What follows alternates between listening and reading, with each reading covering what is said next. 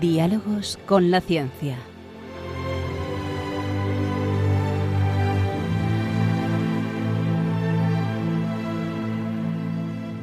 Dirigido por Javier Ángel Ramírez.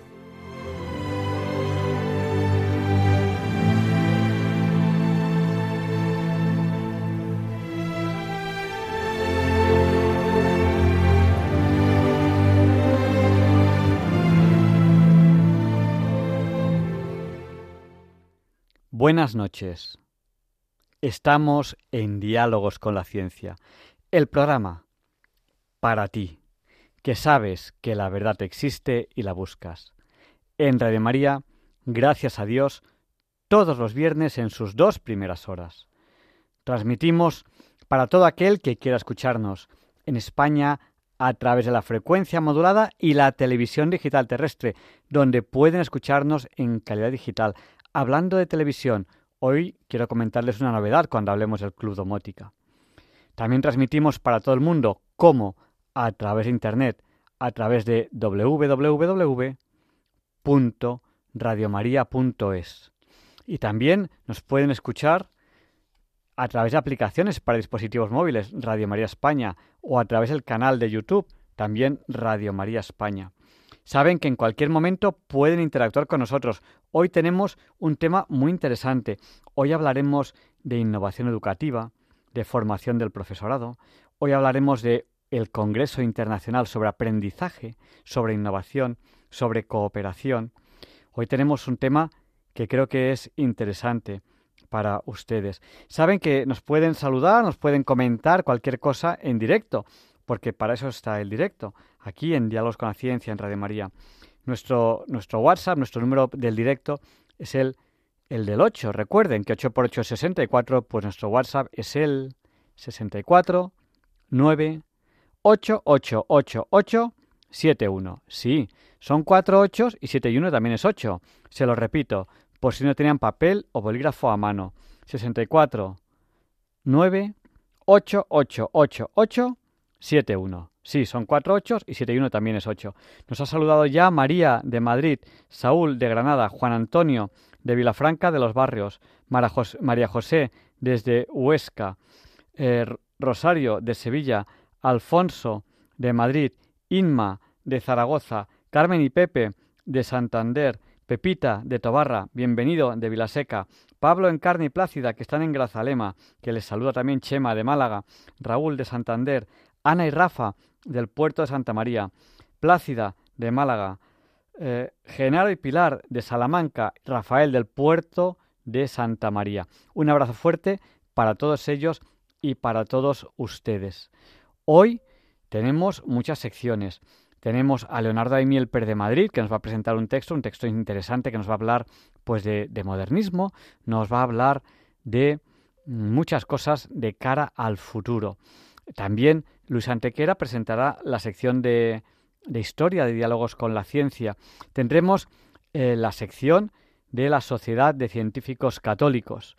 Y como no, el profesor José Manuel Amaya nos hablará, nos hablará de un congreso que está teniendo lugar ahora, bueno, un congreso, unas jornadas que están teniendo lugar ahora. Yo tuve el placer de participar en una de ellas esta semana y nos hablará de ellas. Nos está saludando ahora mismo Mari Carmen desde Alcalá de Henares. Nos está saludando ahora mismo Gustavo desde Oviedo, desde Zaragoza. Nos está saludando Monse.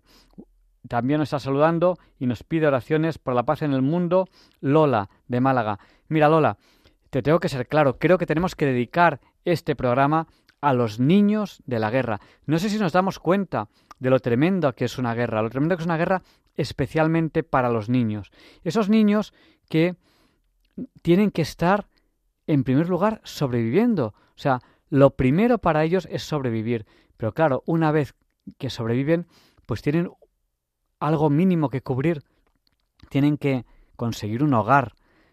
Estos niños de la guerra, pues muchas veces cuando alguien les entrevista lo que dicen es que están buscando, buscando dónde pueden tener un hogar o cómo volver a su hogar y ese mínimo de educación, ese colegio que ya no tienen porque están en guerra, difícilmente pueden algunos incluso aprender a leer o a escribir.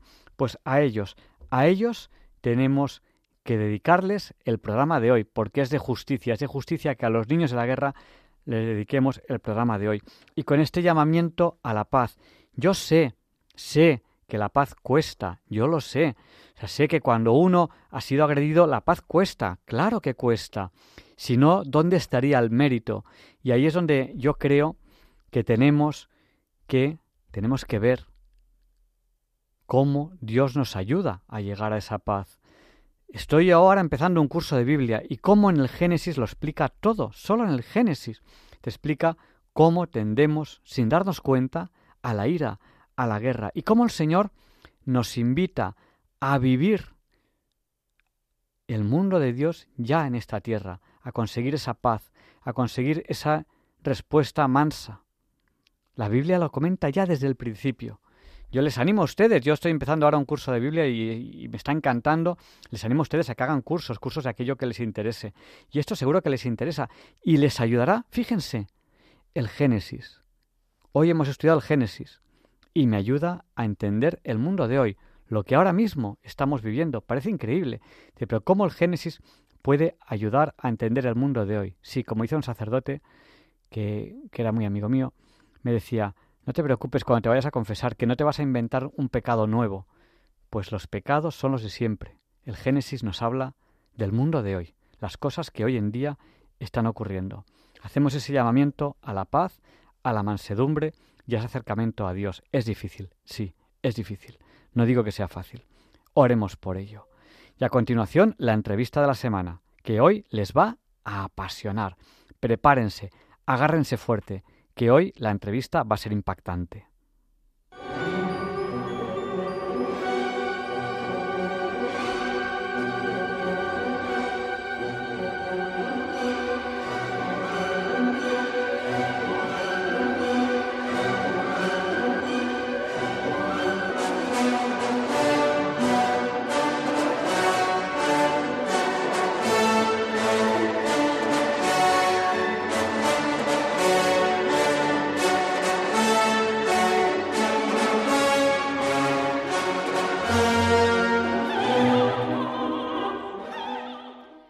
Y como es habitual, a la hora Bond, a las 007, ha empezado a sonar esta música. Esta sintonía con la que presentamos la entrevista de la semana. Es un placer para Diálogos con la Ciencia tener hoy aquí a Eduardo Quevedo Gutiérrez. Él es director de Innovación Educativa y Formación del Profesorado de la Universidad de Las Palmas de Gran Canaria. Con él vamos a hablar de muchas cosas, de innovación educativa, de inteligencia artificial, de docencia. Vamos a hablar del séptimo, perdón, sí, séptimo Congreso Internacional sobre Aprendizaje, Innovación y Cooperación. Eh, buenas noches, don Eduardo. Buenas noches, Javier. Bueno, vienes del paraíso canario y te ha recibido Madrid con muchísima lluvia. No sé cuándo has llegado, pero bueno, qué diferencia, ¿no? Bueno, pues sí, eh, hay que tener en cuenta que vengo de Canarias y la semana pasada incluso se cancelaron las clases dos días por calor, así que he recibido el, el, fresquito pues con mucha alegría. Pues nada, nada, te, tenéis que organizar unas jornadas ahí en el paraíso canario, que, que, eso es una maravilla todos los días del año. Haga, haga más o menos bueno, haga más o menos malo, eso es un paraíso. Bueno, pues vamos a hablar un poquito de, innovación educativa y de este congreso. No sé por dónde empezar. Hay tanto de, qué hablar. Quizá eres director de innovación educativa. Eh, eso de la innovación educativa, ¿qué es? ¿Qué hacemos en innovación educativa? ¿Damos la clase mm, mirando por la ventana o qué, qué hacemos? ¿Dan la clase a los alumnos? ¿De qué va esto de la innovación educativa? Bien, eh, se trata de proponer actividades y propuestas que al fin y al cabo mejoren el sistema educativo, lo hagan más eficiente de alguna forma. Eh, hay que tener en cuenta que mm, lo importante es ver hasta qué punto se valora el alcance, porque para una persona, para un profesor que está dando la asignatura de una forma a lo mejor un poco más tradicional y plantea alguna metodología innovadora en, en la que, por ejemplo, eh, empieza a trabajar de forma eh, cooperativa con el alumnado o plantea un proyecto común con otras asignaturas, para él eso ya será innovación educativa.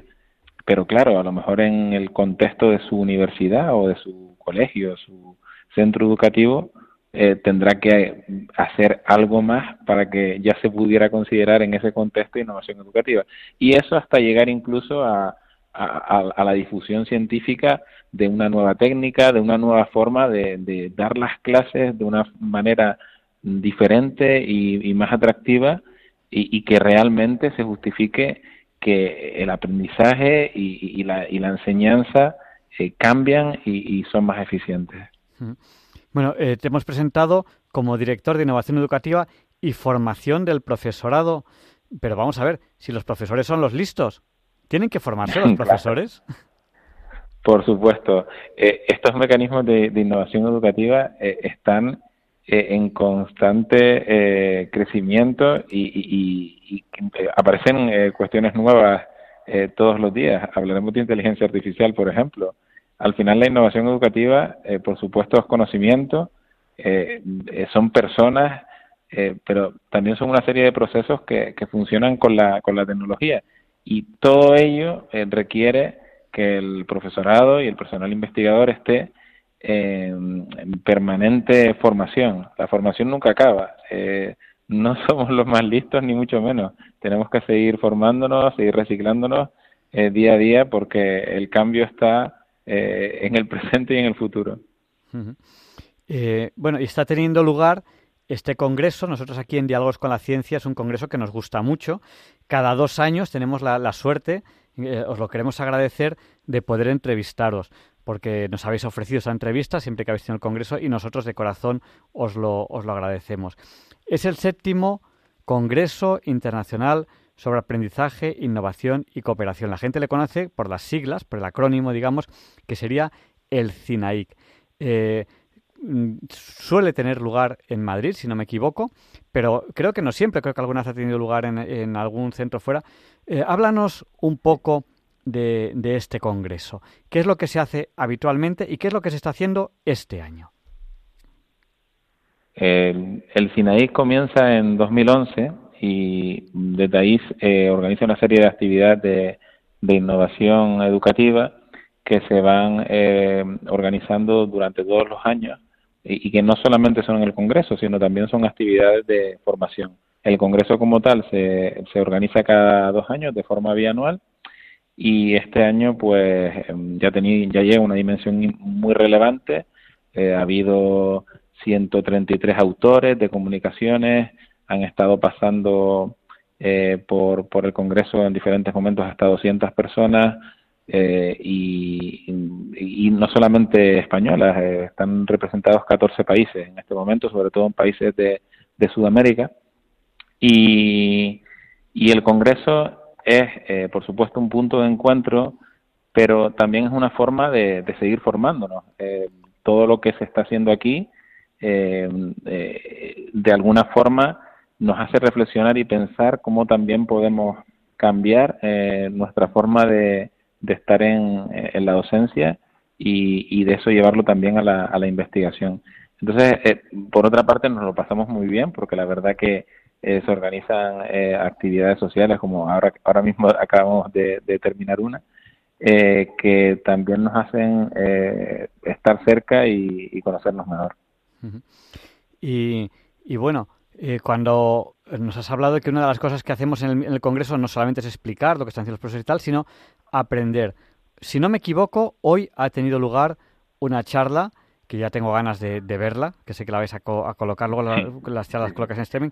Y de todas las charlas, que es que todas son interesantísimas, o sea, uno puede pasarse, pues si hay 133 ponencias, de verdad, uno las puede ver todas disfrutando de, todas ellas. Además, luego están escritas, o sea, ahí hay material del bueno, bueno, bueno, y doy, doy fe de ello porque he participado en algunos Cinex. Pero eh, muchos me hablaban de una charla que ha habido de inteligencia artificial. Eh, si, escuchamos los medios de comunicación, parece que la inteligencia artificial es ese gran enemigo que los alumnos van a copiar y tal. Sin embargo, eh, tenemos que vivir con ello de ahora en adelante. Eso ya va a estar ahí, de ahora en adelante. Eso ya no va a desaparecer. Por lo tanto, tenemos que ver cómo hacemos el mundo mejor con esa inteligencia artificial. ¿Qué se ha contado en la charla de hoy, aunque supongo que es muy difícil de, resumir? Bueno, eh, justamente eh, la, charla pretendía hacer una reflexión eh, de lo que ha sido la inteligencia artificial y tomar en conciencia que aunque parezca increíble, eh, cuando todo esto se, se hizo público, el, famoso chat GPT del que todos hemos oído hablar, eh, ese año cero, ese nacimiento, se produce hace menos de un año, en noviembre de 2022. Y, y parece que, que, ha pasado más tiempo, porque ha habido una gran cantidad de noticias durante este último año y, y por supuesto, eh, como en todo, en todo cambio, eh, esto, claro, afecta al sistema educativo, como, como estabas comentando, eh, pues cabe pensar cuáles son los riesgos, qué es lo que va a pasar, pero es imparable, es algo que ya está ahí y que de alguna forma hay que tratar de convivir con ello. Entonces, eh, eh, lo que es evidente es que ni, ni, las máquinas van a sustituir a los humanos, ni los humanos se pueden sentir amenazados por esta situación, sino que más bien hay una inteligencia artificial, pero hay una inteligencia natural y muy probablemente quien sepa sea capaz de utilizar ese recurso, porque al final es, un recurso más como muchos otros, lo que pasa que es un recurso nuevo y, es desconocido y por eso pues puede causar eh, cierto recelo. Pero realmente eh, eh, lo que hay que hacer es tratar otra vez de dar formación específica sobre cómo usarlo y, y por supuesto en el sistema educativo pensar cómo eh, debe modificarse la evaluación para trabajar con la inteligencia artificial. En este caso, a lo mejor lo importante no es el producto final que entrega el alumno o la alumna, sino el proceso que ha llevado para con una herramienta como ChatGPT, una herramienta que al fin y al cabo es un chat al cual se le preguntan eh, cualquier cuestión eh, y la verdad que es bastante potente, lo, lo podrá ver en la charla, pues ver cómo le pregunto a la herramienta hasta llegar al resultado final y cómo yo, humano, soy capaz de discernir si aquello que me está diciendo la máquina es correcto o no, porque la máquina también se equivoca. Ella está, está entrenada, eh, tiene un proceso de entrenamiento, pero ese entrenamiento, por supuesto, que no es completo. Bueno, es, es, es, interesantísimo y además algo con lo que todos tenemos que convivir a partir de ahora. Eso ya, ya, ya va a estar ahí. Eh, estamos hablando, estamos entrevistando ahora mismo a Eduardo Quevedo Gutiérrez. Él es director de Innovación Educativa y Formación del Profesorado en la Universidad del Paraíso Canario, de la Universidad de Las Palmas de Gran Canaria. Con él estamos hablando de innovación educativa, inteligencia artificial, estamos hablando de docencia y de este séptimo Congreso Internacional sobre Aprendizaje, Innovación y Cooperación que está teniendo lugar estos días en Madrid, en la, eh, Escuela de Minas, en, la calle Río Rosas de, aquí de Madrid. Es un gran evento. ¿Cómo conecta la sociedad eh, un evento como esto que se está viviendo estos días en Madrid? Bien, eh, por supuesto, el, propio evento, al ser un evento eh, social, pues ya capta la atención de, los participantes que, que, estamos aquí. Pero luego hay que tener en cuenta que, al ser un evento que ya su propio nombre tiene eh, ahí la cooperación, pretende acercarse también a la, a la sociedad. Y de ahí es curioso que, que, una de las metodologías que más se ha expuesto en el Congreso es el aprendizaje de servicio. El aprendizaje de servicio, quizás el, la audiencia haya oído hablar de, él, pues es una forma de aprender y a la vez realizar un servicio a la comunidad. Eh, estamos hablando, eh, por supuesto, de forma muy directa en una titulación de trabajo social, ahí el servicio va a estar en las prácticas que hace el alumnado. Pero también podríamos tener aprendizaje de servicio en arquitectura, estudiantes de arquitectura que están trabajando para unos presupuestos participativos de un ayuntamiento en el que se está planteando eh, que sean los propios estudiantes los que realicen eh, alguna mejora para su ciudad o eh, cualquier proyecto que plantee una mejora para la, para la comunidad cercana y que al fin y al cabo también eh, proporciona aprendizaje para el estudiantado. Entonces es una forma de acercarse también a la sociedad.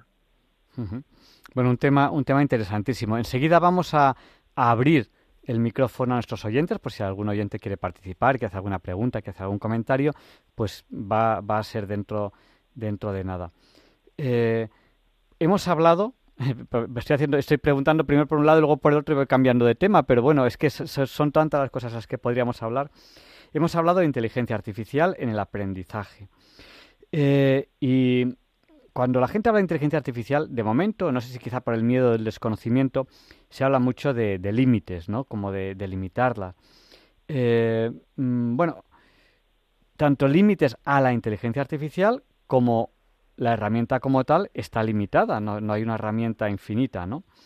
Eh, ¿Qué límites se dan en la, en la aplicación de la inteligencia artificial en términos de enseñanza o en términos de aprendizaje?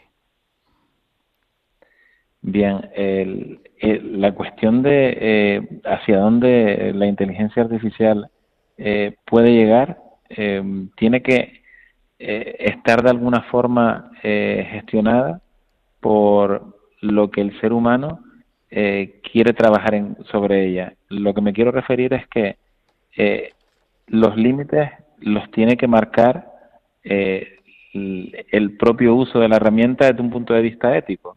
Es decir, las personas que están trabajando sobre la inteligencia artificial, las que están diseñando las herramientas, tienen que poner esos límites, porque son los que saben cómo, la, cómo va a funcionar. Y desde el punto de vista educativo, lo que sí es verdad es que eh, es una herramienta que eh, al requerir de formación y de especialización, pues quizás eh, la limitación que pueda poner el profesorado es que no se use. Eso, claro, es lo más sencillo porque de alguna forma ya se limita directamente la posibilidad de acceder a ella, pero no estamos preparando a estudiantes eh, que vivirán sin inteligencia artificial, sino que la inteligencia artificial va a estar ahí. Entonces, la, la prohibición que quizás sea que no se prohíba.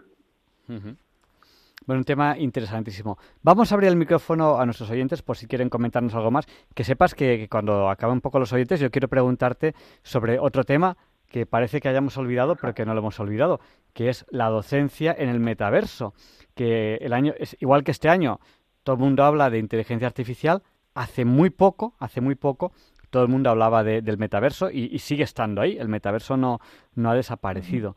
Entonces también te quiero preguntar un poquito sobre, sobre docencia en el metaverso. Pero antes de ello, voy a abrir el micrófono a los oyentes, por si quieren participar, por si quieren decirnos algo. Nuestro número de teléfono, cojan papel, cojan bolígrafo, es el 91 005 94 19. Se lo repito, por si no tenían papel o bolígrafo a mano. Si quieren participar ahora, en directo, en el programa, para hacernos alguna pregunta, algún comentario, lo que ustedes consideren oportuno, llamen ahora, no tarden mucho, que luego se acaba el tiempo, al 91 005 94 19. Y nos ha llamado ya a este teléfono un oyente que si no me equivoco, es bienvenido que nos llama desde Vilaseca. Gracias por llamarnos al 91 005 94 19. Adelante, bienvenido, cuéntanos. Buenas noches, Javier Ángel, a ti, al profesor este que tienes y a todo Radio María. Salud, paz, amor, bendiciones y bien. Quería decir que ya estamos en más allá de la materia. Entonces, hay un camino para llegar a Dios, creo yo. Pues se esconde, se esconde más allá de la materia y, yo creo que yo estoy con Dios, ¿eh? Y lo mismo que yo he podido llegar a Él, yo creo que puede llegar todo el mundo.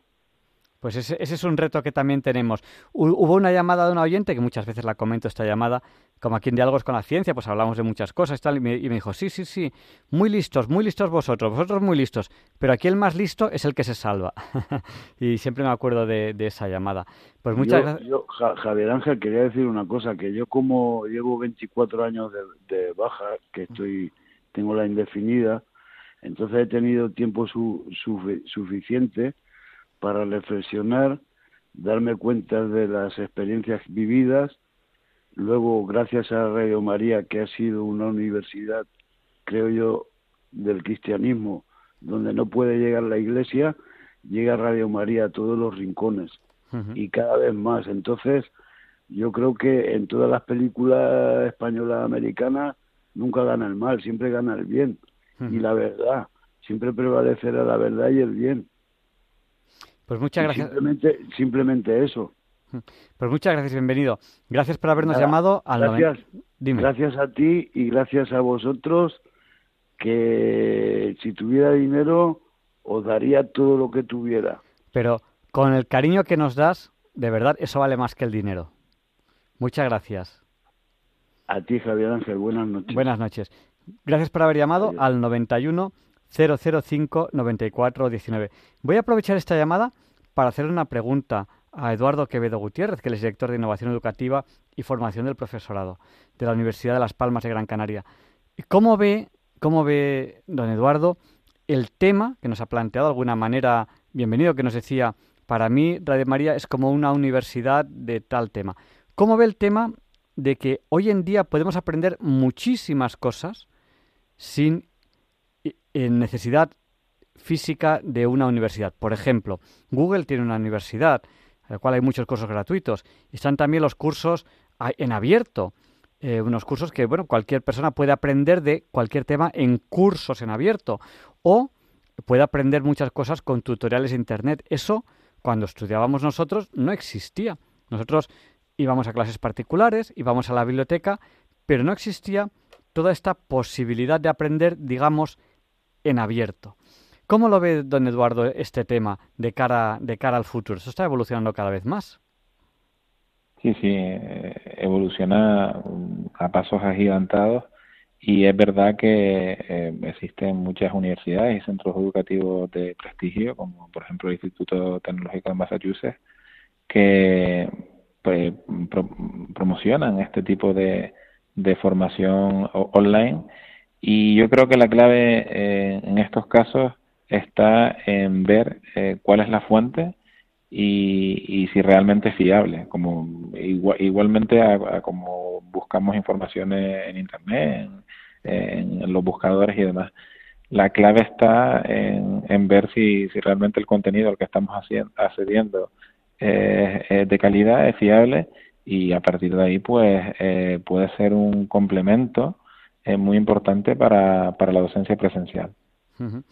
Eh, eso que acaba de mencionar yo creo que es de lo más importante que hay. Les voy a remitir a, un vídeo que es, eh, nosotros este, eh, esta semana hemos tenido una mesa redonda sobre precisamente divulgación, sobre divulgación científica. Y esa mesa redonda, pues, pues está ya publicada en Internet. Uno de los temas que planteábamos era, claro, cómo distinguir la ciencia de la pseudociencia. O sea, ¿cómo haremos para saber que algo, algo, algo de lo que se nos está diciendo es fiable? Y yo creo que ese es uno de los retos, uno de los retos, ¿no? Porque recibimos mucha información por redes sociales, eh, por distintas plataformas de audio, de vídeo, ¿Cómo sabemos si ese algo es verdad? Pues eso es un reto, es un reto para el siglo XXI que no está todavía resuelto del todo. Empezamos a, dar las primeras pinceladas, no, está todavía resuelto del todo. Apunten si tienen papel o bolígrafo. Si ponen en YouTube 2023-10-16 divulgación, ciencia y sabiduría, ahí tienen la mesa redonda que ha tenido lugar esta semana y uno de los temas que planteábamos es eso, cómo distinguir aquello que es fiable de aquello que es no fiable, ¿no? Por ejemplo, eh, pues tuvimos el placer de contar en la mesa eh, con, un médico, con Pedro Argantilla Madera, que ustedes le conocen bien, ha participado aquí en Diálogos con la Ciencia durante varios años, y él decía, claro, ¿cómo conseguimos que la gente eh, realmente crea en la medicina real, no se vaya a medicinas Mm, pseudomedicinas que realmente no dan el resultado que deberían dar, porque luego la gente pues mm, se apoya, eh, sobre todo ante la dificultad, en cualquier cosa. Pues ese es uno de, uno de los grandes retos. Bueno, yo le quiero preguntar a, a, don Eduardo, ya que, está, ya que está aquí, ¿cómo va cómo va eso de la docencia en el metaverso. Porque el año pasado se hablaba muchísimo de metaverso. Este año parece que se está hablando un poquito menos. El metaverso ha avanzado mucho respecto a lo que era hace unos años, pero quizás, quizás, quizás la gente tenía demasiadas expectativas, como quizás ahora se tienen en inteligencia artificial excesivas expectativas y a lo mejor dentro de, dentro de poco esto no sea así. ¿Cómo ve la docencia en el metaverso? Bien, eh, hace efectivamente cosa de un año, incluso ya dos años, había una expectativa muy grande, eh, como lo suele pasar en, educación en, muchas ocasiones, que aparece algo que parece que, va a revolucionar la, situación, pero hay que tener en cuenta que la docencia en el metaverso eh, requiere de una curva de aprendizaje importante y eh, además eh, en muchas ocasiones de, recursos tecnológicos que no están eh, disponibles de, de, forma sencilla. Es decir, estamos hablando de, de crear una, una situación en la cual haya lo que se llaman los gemelos virtuales, es decir, que, la, que hay una propia representación del, de la persona en, en, en una comunidad virtual. Y, y es como todo, el, el, uso que se le da a esa herramienta eh, propicia que, tenga un crecimiento más, más eh, rápido eh, o que vaya un poco más lento.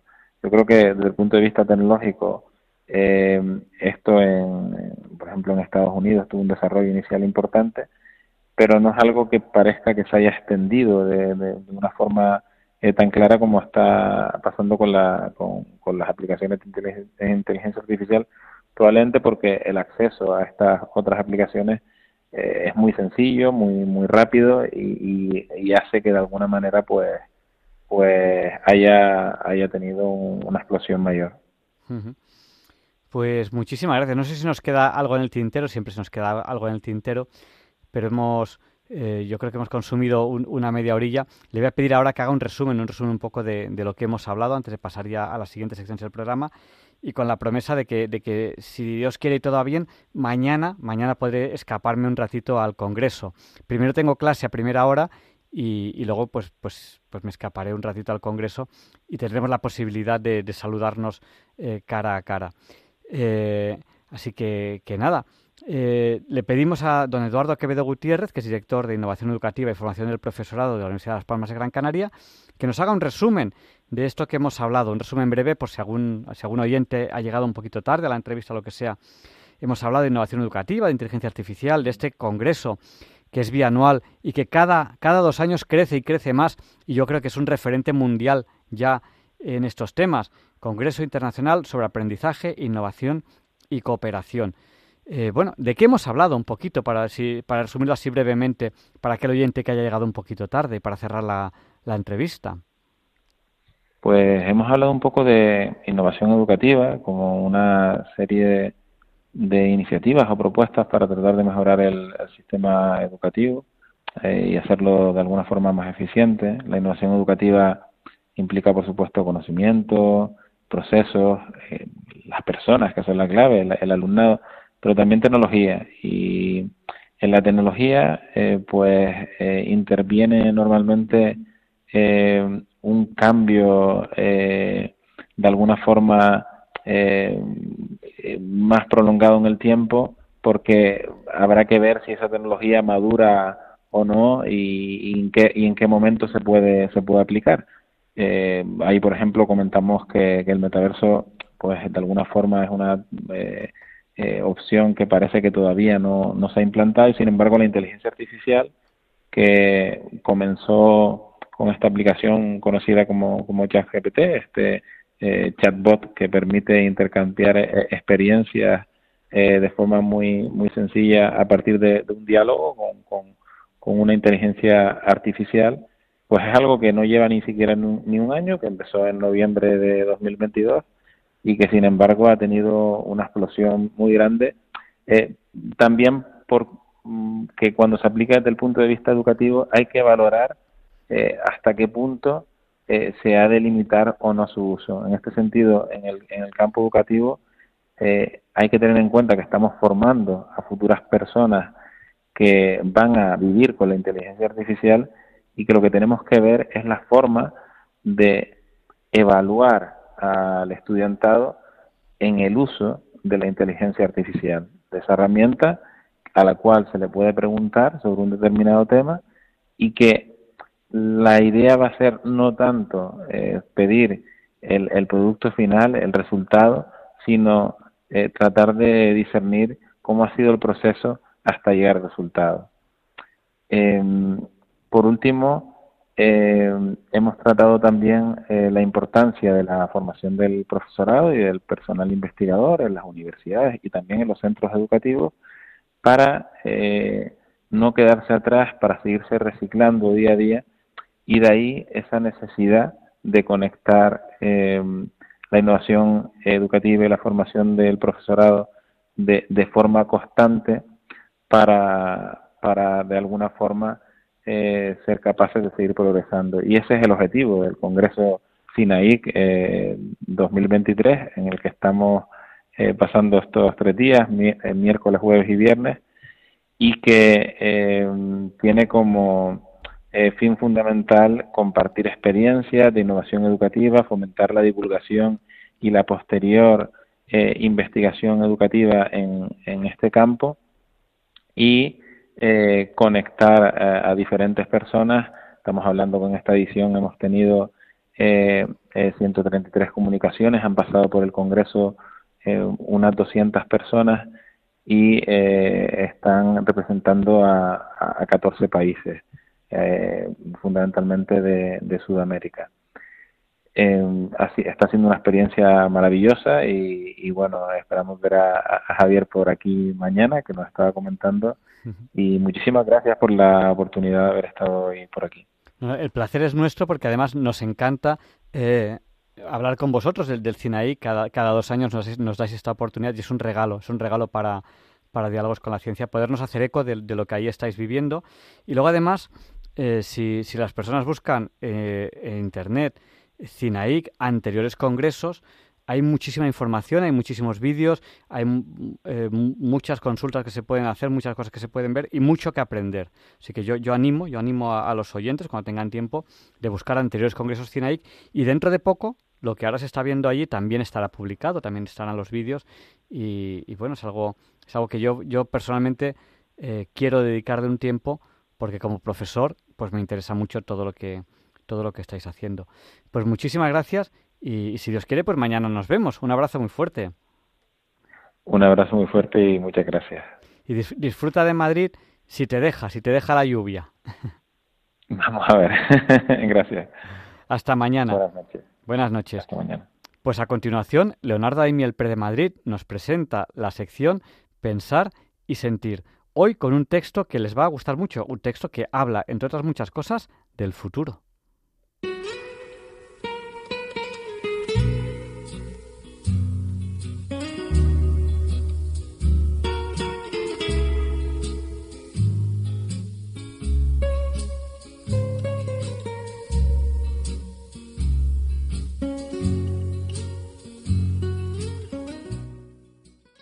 Buenas noches, queridos oyentes de Radio María.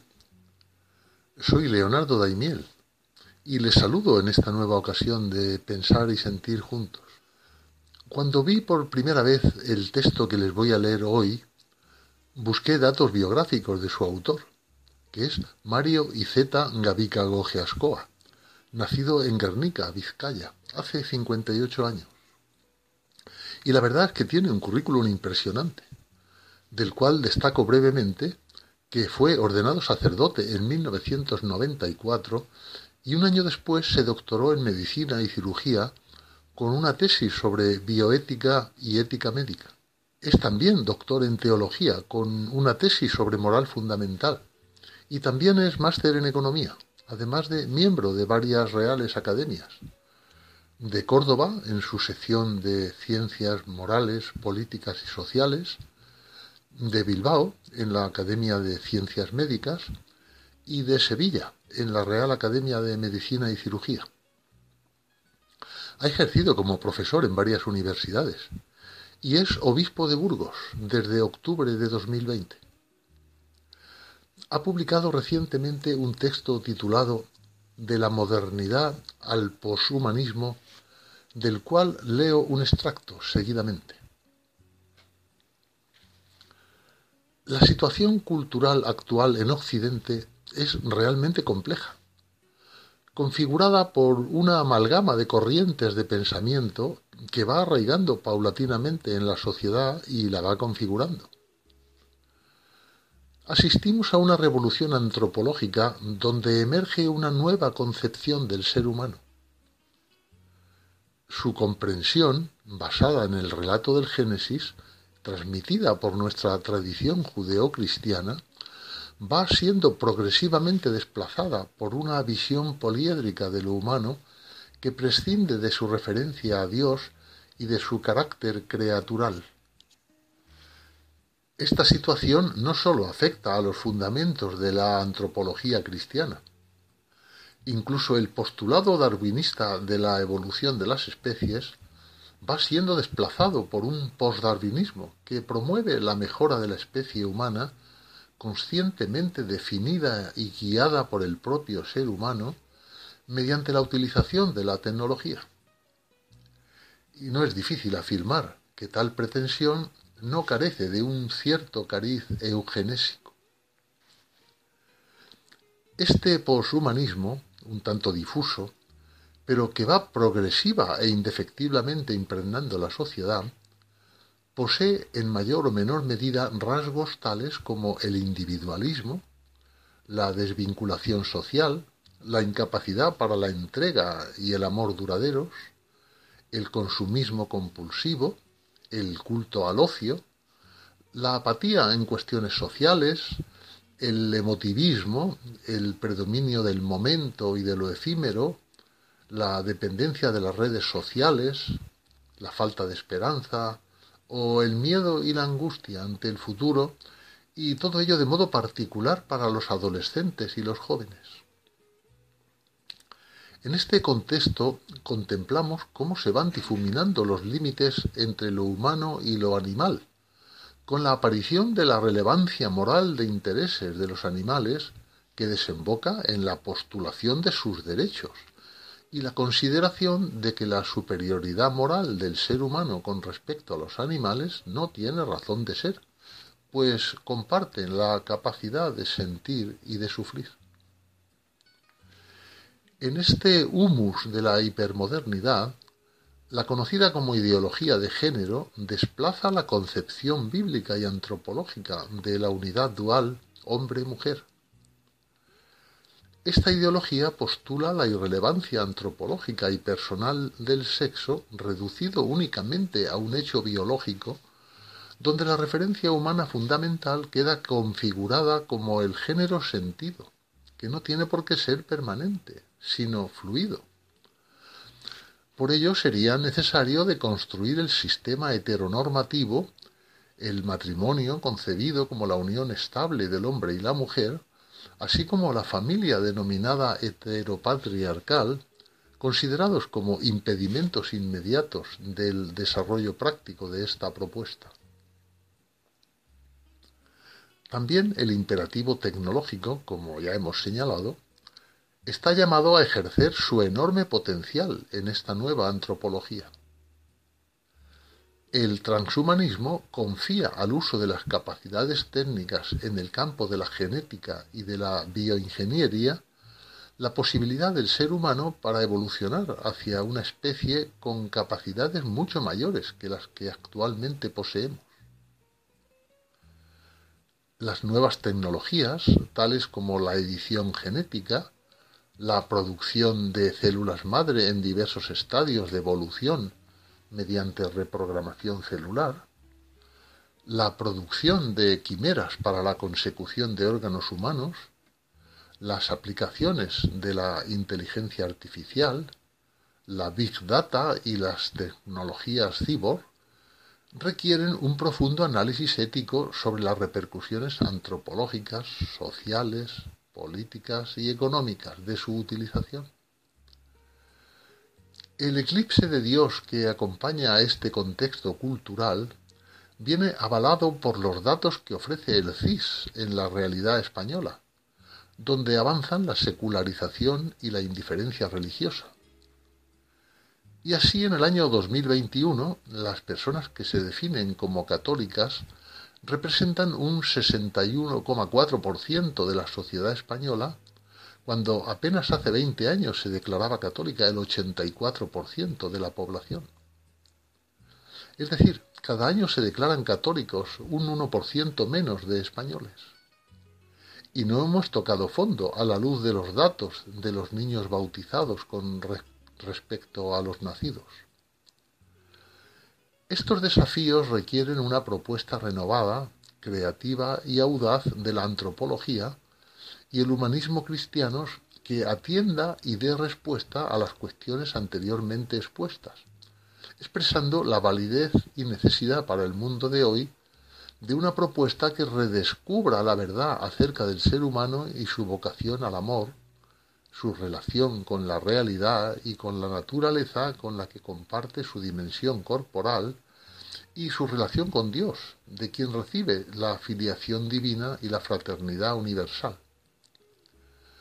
Asimismo, esta realidad constituye una llamada, una vez más, a la evangelización de la cultura contemporánea, que incumbe a todos los cristianos, de modo particular a universidades, academias y ámbitos de pensamiento.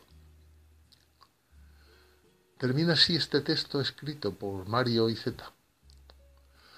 Como afirmaba San Pablo VI, la ruptura entre Evangelio y cultura es, sin duda alguna, el drama de nuestro tiempo, como lo fue también en otras épocas. De ahí que hay que hacer todos los esfuerzos con vistas a una generosa evangelización de la cultura, o más exactamente, de las culturas.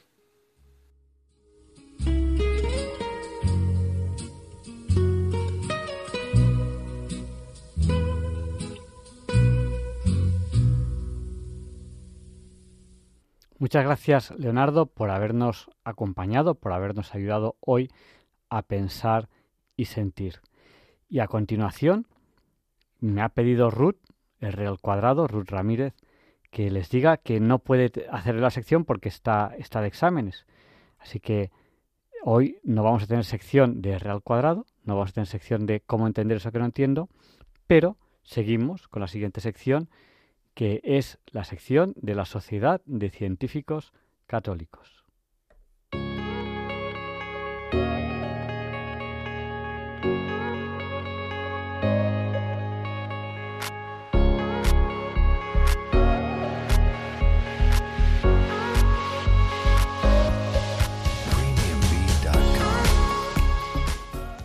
El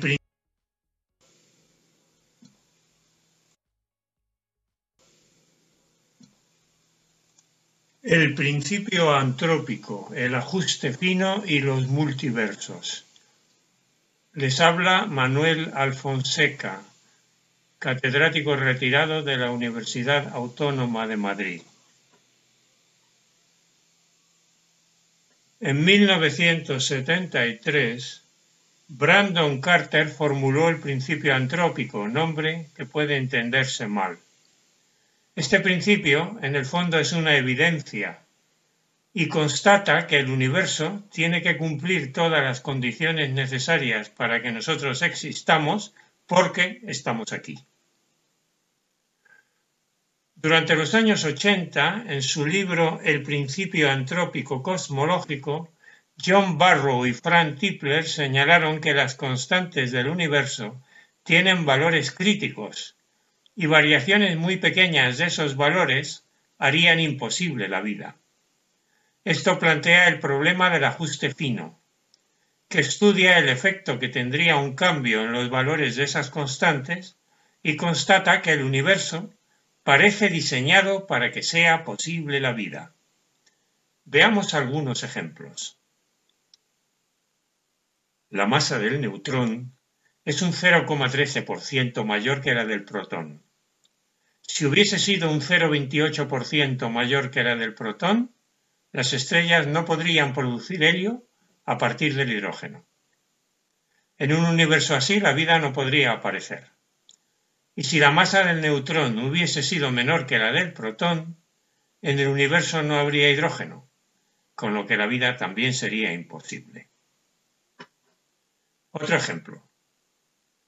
La física moderna conoce cuatro fuerzas fundamentales, la gravedad, el electromagnetismo y las fuerzas nucleares débil y fuerte. Si la fuerza fuerte fuese un 0,5% más o menos intensa de lo que es, dentro de las estrellas no se podría producir carbono o bien no se produciría oxígeno. Sin estos elementos no habría aparecido la vida en la Tierra. Otro ejemplo. Cuando el hidrógeno se fusiona en las estrellas, un 0,7% de materia se convierte en energía.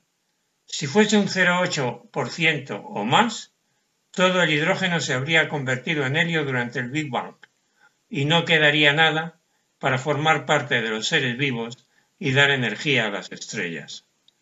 Si hubiese sido menos de un 0,6%, la fusión del hidrógeno sería imposible. El universo estaría compuesto de hidrógeno y no habría estrellas. Son tres ejemplos, pero hay más. Si tenemos en cuenta estos valores tan críticos, la probabilidad de que haya vida en un universo con constantes arbitrarias es muy pequeña. Algunos científicos calculan que podría ser del orden de 10 elevado a menos 500. Este es el problema del ajuste fino. La constatación de que el universo parece diseñado para que sea posible la vida y nuestra existencia. Pues si esas constantes tuvieran valores un poco diferentes, el universo habría sido hostil a la vida.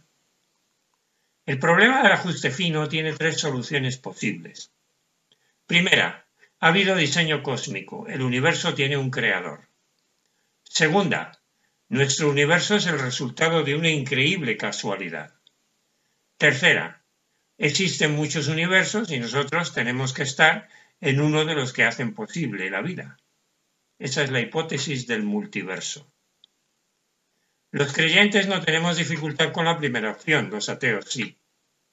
La segunda opción no la aceptan ni creyentes ni ateos, precisamente porque la probabilidad es pequeñísima.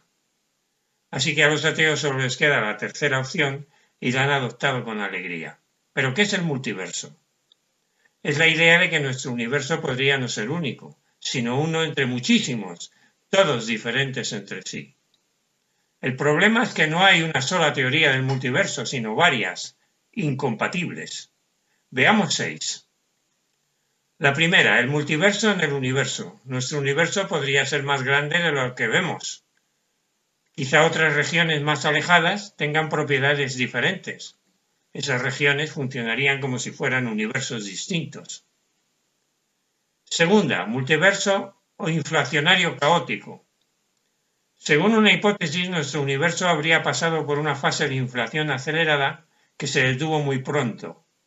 Quizás somos una burbuja en un espacio más amplio, en el que la inflación se detuvo en otras burbujas también. Cada burbuja sería un universo con leyes físicas diferentes. Tercero, el multiverso selectivo de Smolin, en el que cada agujero negro de un universo sería el Big Bang de un nuevo universo. Cuarto, multiverso cuántico en el tiempo, provisto, eh, propuesto en 1957 por Hugh Everett III. En cada colapso cuántico el universo se dividiría en dos. Como cada fracción de segundo hay muchísimos colapsos, habría un número incalculable de universos, cada uno con una historia diferente. Cualquier historia posible habría sucedido en uno de ellos. Quinto, vivimos en una simulación. Nuestro universo no es real, sino una simulación en un ordenador. Y sexto, el multiverso matemático de Tekmar, que propone que cualquier estructura matemática coherente es un universo que existe en algún sitio. Ante esta variedad de teorías de multiversos, el cosmólogo sudafricano George Ellis dijo esto. No podemos comprobarlas porque no tenemos acceso de observación o experimento a otros universos. Las teorías del multiverso pretenden decirnos lo que pasa en sitios de los que no tenemos ningún dato. Y si entran en conflicto unas con otras, ¿por qué una de ellas habría de ser verdadera? Ellis propone una prueba para distinguir si una teoría es científica o ideológica. ¿Qué datos u observaciones te inducirían a abandonar la teoría del multiverso? Si tu respuesta es ninguno, tu teoría es dogma, no ciencia. Puesto que los multiversos pueden explicar cualquier cosa, lo más probable es que la respuesta a esta pregunta sea ninguno. O sea, que la teoría de los multiversos no sería ciencia, sino dogma.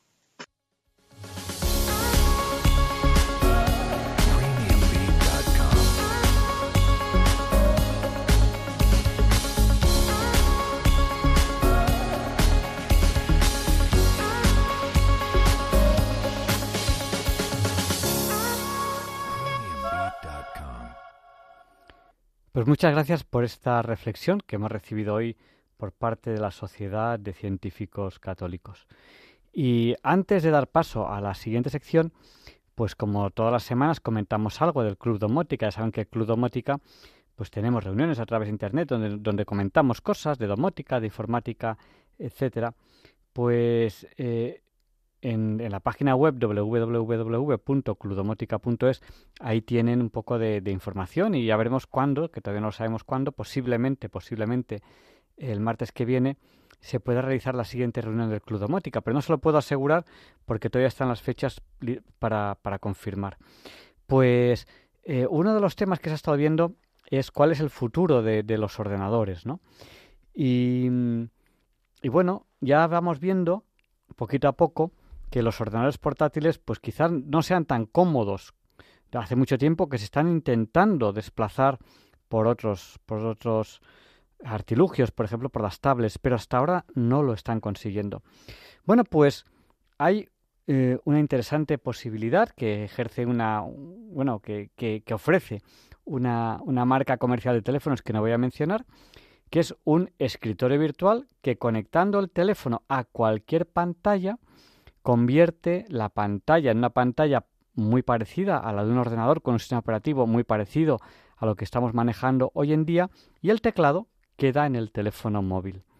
Esa posibilidad eh, está ahí, eh, se puede hacer inalámbrico o se puede hacer a través de un adaptador y bueno, es un avance muy muy importante en, estos en, este campo, en el campo de la domótica. Esto no es domótica exactamente, es más bien eh, cacharros electrónicos, tecnología. Pero bueno, pero ahí queda, queda este avance que es muy, muy interesante. Eh, hoy acabaremos el programa con el profesor José Manuel Amaya, que nos va a hablar de, esta, de esta mesa redonda en la que participamos durante esta semana, que era una mesa redonda sobre divulgación científica. Parte del equipo de Diálogos con la Ciencia participó en esa mesa redonda y creo que les va a gustar lo que, lo que nos va a contar el profesor José, José Manuel Amaya. Pero antes, Luis Antequera nos va a explicar por qué hoy, que ya es día 20 de octubre, no es un día cualquiera. It's a lovely day today, and whatever you've got to do, I'd be so happy to be doing it with you. But if you've got something that must be done, and it can only be done by one, there is nothing more to say. Except it's a lovely day for saying it's a lovely day.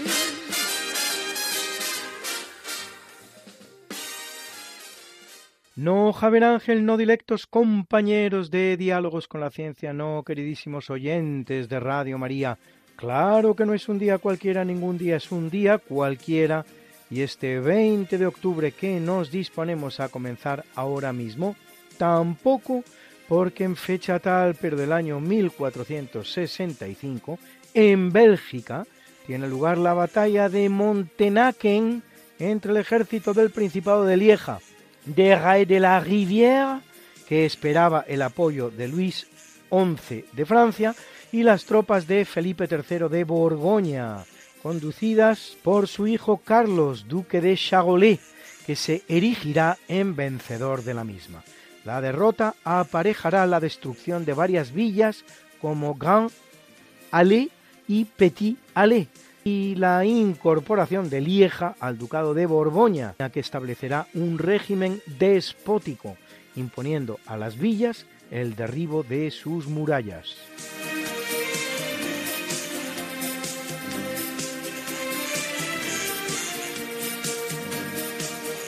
En el capítulo siempre fecundo de la conquista, colonización y evangelización de América por los españoles, que va a permitir a los indígenas americanos el tránsito del neolítico al renacimiento en apenas dos generaciones, un tránsito que a los europeos había costado 7.000 enteros años, en 1520 Francisco Dávila funda la villa Hato Mayor del Rey, en la actual República Dominicana, con 60.000 habitantes al día de hoy.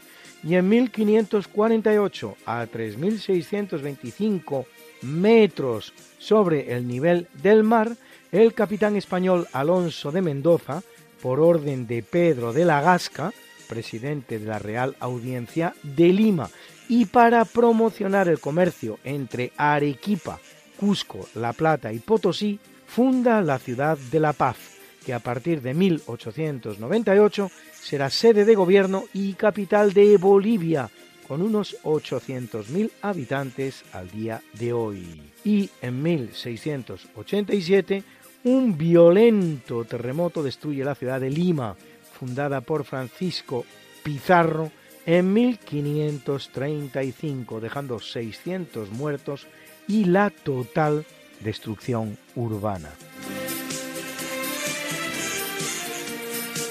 ¿Por qué América se llama América? Todo empieza en 1504, cuando aparece una obra que se llama Novus Mundus, que es en realidad una colección de relatos, de relatos que incluso parecen apócrifos, escritas por diversas manos, pero que se atribuyen a un marino por nombre Américo Vespucho. Un marino que existió, por cierto, y que además rinde fantásticos servicios a la corona española. Una serie de relatos fantásticos donde nos cuenta todo lo que ve en el Nuevo Mundo y que llama a su obra precisamente Novus Mundus, 1504. Esto ya nos está dando una pista importante, y es que para 1504, 12 años después de realizado el descubrimiento, son muchas las personas que piensan ya que aquello no son las costas orientales de Asia, como se ha pensado en algún momento, sino que es efectivamente un nuevo mundo. Bien, esta obra Novus Mundus de 1504 la lee un cartógrafo lorenés que se llama Hans Walsemüller se trata de uno de los grandes cartógrafos, de uno de los grandes autores de mapas que existen en Europa en aquel momento. Hace un mapa de todo el mundo y también representa en ese mapa una imagen de América. Te puedes imaginar que una imagen muy rudimentaria porque lo único que está explorado en aquel momento es una pequeñísima parte en la zona este del continente. En la parte oeste del continente que todavía no se ha explorado. Fíjate que el Pacífico será descubierto en 1513 por Vasco Núñez de Balboa y aquí estamos hablando del año 1507. Pero él ya dibuja un océano. Dibuja una especie de línea recta en la parte occidental del continente americano porque no conoce su contorno y al otro lado de esta línea recta dibuja un océano, que será el Pacífico, descubierto por primera vez por tierra en 1513 por Vasco Núñez de Balboa y luego por mar en 1520 por Magallanes cuando realiza la expedición que terminará siendo la de la primera vuelta al mundo. Pues bien, en este mapa que nos dibuja Hans Walse Müller, él ya llama a ese continente que dibuja de manera tan rudimentaria a América. ¿Y por qué? Porque ha leído el libro Novus Mundus en donde aparece un marino, Américo Vespucho, que cuenta una serie de aventuras y parece ser el descubridor de ese nuevo mundo.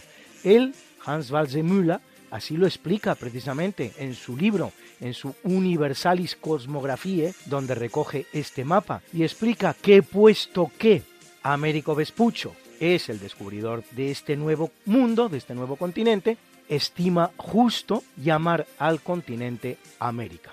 Este señor no es un señor ni malintencionado ni de escasa cultura, al revés, estamos hablando de uno de los grandes cartógrafos de su época, ni anti-español, y enseguida se va a dar cuenta de su error. Tan es así que muy pocos años después va a dibujar y difundir un nuevo mapa del Nuevo Mundo en el que ya no lo llama América, sino que lo llama Nueva Castilla. Pero por desgracia, el mal ya está hecho.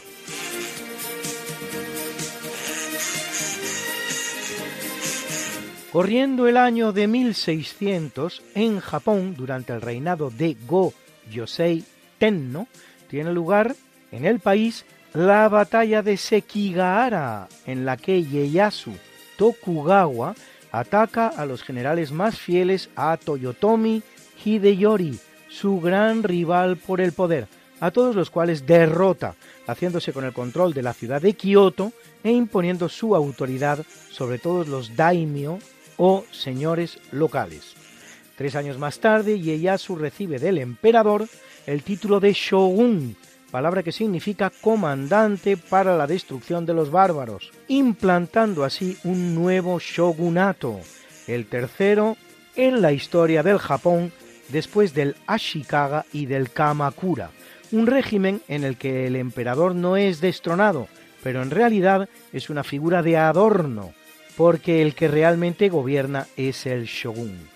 Algo similar a lo que ocurre en Europa con tantos válidos, pero con una característica diferencial importante, que el shogunato es hereditario, como los tronos, estableciéndose así verdaderas dinastías shogunales. De hecho, solo dos años más tarde, Ieyasu lega el título a su hijo Hidetada y se retira al castillo de Sumpu en Suruga, aunque sigue ejerciendo un férreo control sobre la política del imperio. Tanto así que en 1614 y 1615 dirige dos ataques contra Osaka, cuartel general de Hideyori. El shogunato Tokugawa gobernará el país hasta 1867, durante más de dos siglos y medio.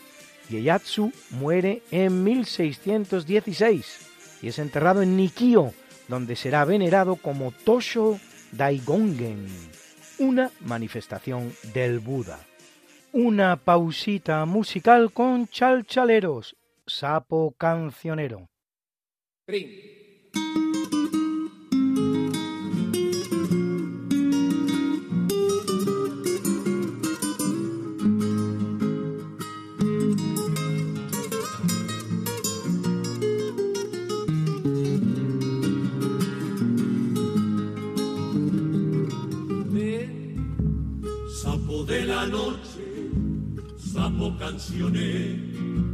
Que vive soñando junto a tu laguna. Lleno de los charcos protejo trovero, estás embrujado de amor por la luna. Lleno de los charcos protejo trovero, estás embrujado de amor por la luna. Yo sé de tu vida Sé de la tragedia de tu alma inquieta. Esa tu locura de adorar la luz. Es locura eterna de todo poeta. Esa tu locura de adorar la luz.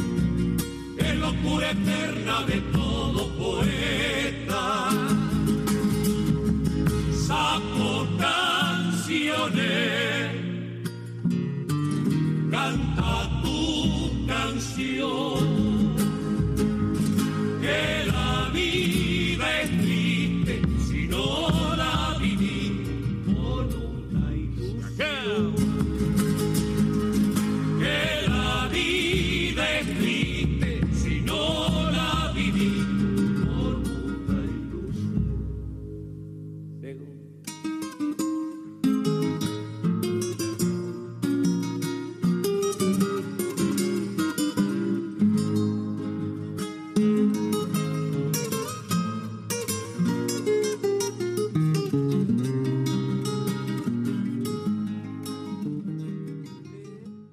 año 1827, en el marco de la Guerra de la Independencia de Grecia, comenzada en 1821, una flota aliada de franceses, británicos y rusos derrota en la batalla de Navarino, en la costa suroeste del Peloponeso, en Grecia, a la flota turca de Ibrahim Baja, que se halla al frente de la represión del alzamiento griego.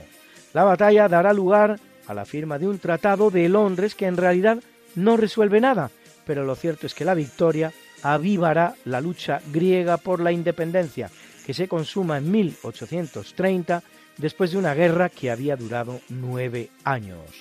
El más ilustre caído de la guerra en cuestión será el literato inglés Lord Byron, autor de obras como La peregrinación de Child Harold, Caín o Cielo y Tierra, el cual morirá en el curso de la misma a la edad de 36 años, pero no por heridas de guerra, sino por enfermedad precisamente cuando se disponía a participar en la batalla de Naupacto, en realidad la Lepanto de la gran victoria española de 1571.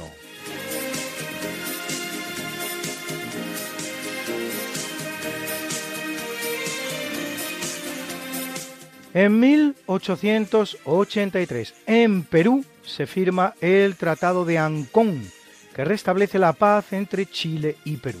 El tratado pone fin a la llamada Guerra del Pacífico, no confundir con la Guerra del Pacífico acontecida solo 17 años antes entre los dos países que ahora se enfrentan, Chile y Perú, aliados entonces, contra España y terminada con el combate del Callao y la gran victoria española de la escuadra que manda Casto Méndez Núñez. Por el nuevo acuerdo, Perú cede a Chile el departamento de Tarapacá, hoy Iquique, pero da inicio a una guerra civil entre el firmante y promotor del acuerdo, Miguel Iglesias, y Andrés Avelino Cáceres, que concluirá con la victoria de este último.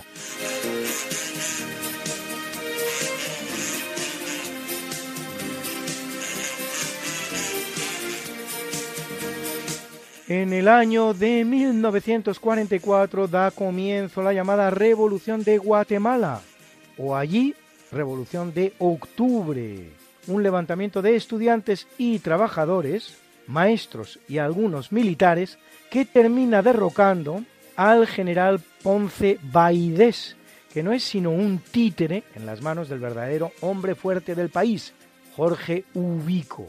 La revolución pone fin al régimen instaurado en Guatemala con la Revolución Liberal de 1871 y da paso a las primeras elecciones libres en el país. La historiografía llama al período que se abre en adelante los 10 años de primavera o la edad de oro de Guatemala, que lo mismo da que da lo mismo. Luis, Luis, Luis. ¿Qué pasa, Mariate? ¿Les has recordado ya a nuestros oyentes lo de nuestro programa? Hija, qué susto. Pues no, la verdad. Pues hay que hacerlo, Luis. Pues sí, amigos, porque todos los jueves a la una de la mañana y muchos domingos a las tres de la tarde, Mariate Aragonés, que es mi mujer y este servidor, estamos de nuevo con ustedes contándoles más y más historia. Pero historia de la buena, con mayúscula. En el programa Esta no es una semana cualquiera y con la mejor música. Mariate, ¿y los que no puedan escucharnos en directo? Siempre pueden entrar en el podcast del programa. Esta no es una semana cualquiera. Acuérdense, esta no es una semana cualquiera. Y escucharlo a la hora a la que más les guste escuchar la radio. Pues ya lo saben amigos, esta no es Una semana cualquiera. con Mariate Aragonés Y Luis Antequera. la historia como es. No como nos gustaría que fuera.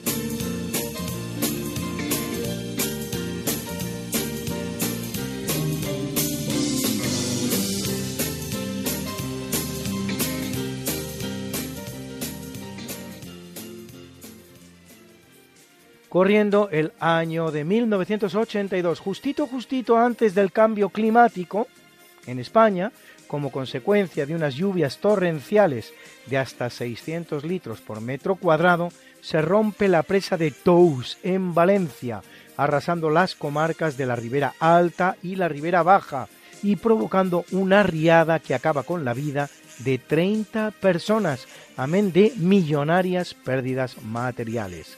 Casualmente, No tanto, pues visitó nuestro país en nada menos que cinco ocasiones, se hallaba en España el Papa Juan Pablo II, San Juan Pablo II, que visitó a los damnificados.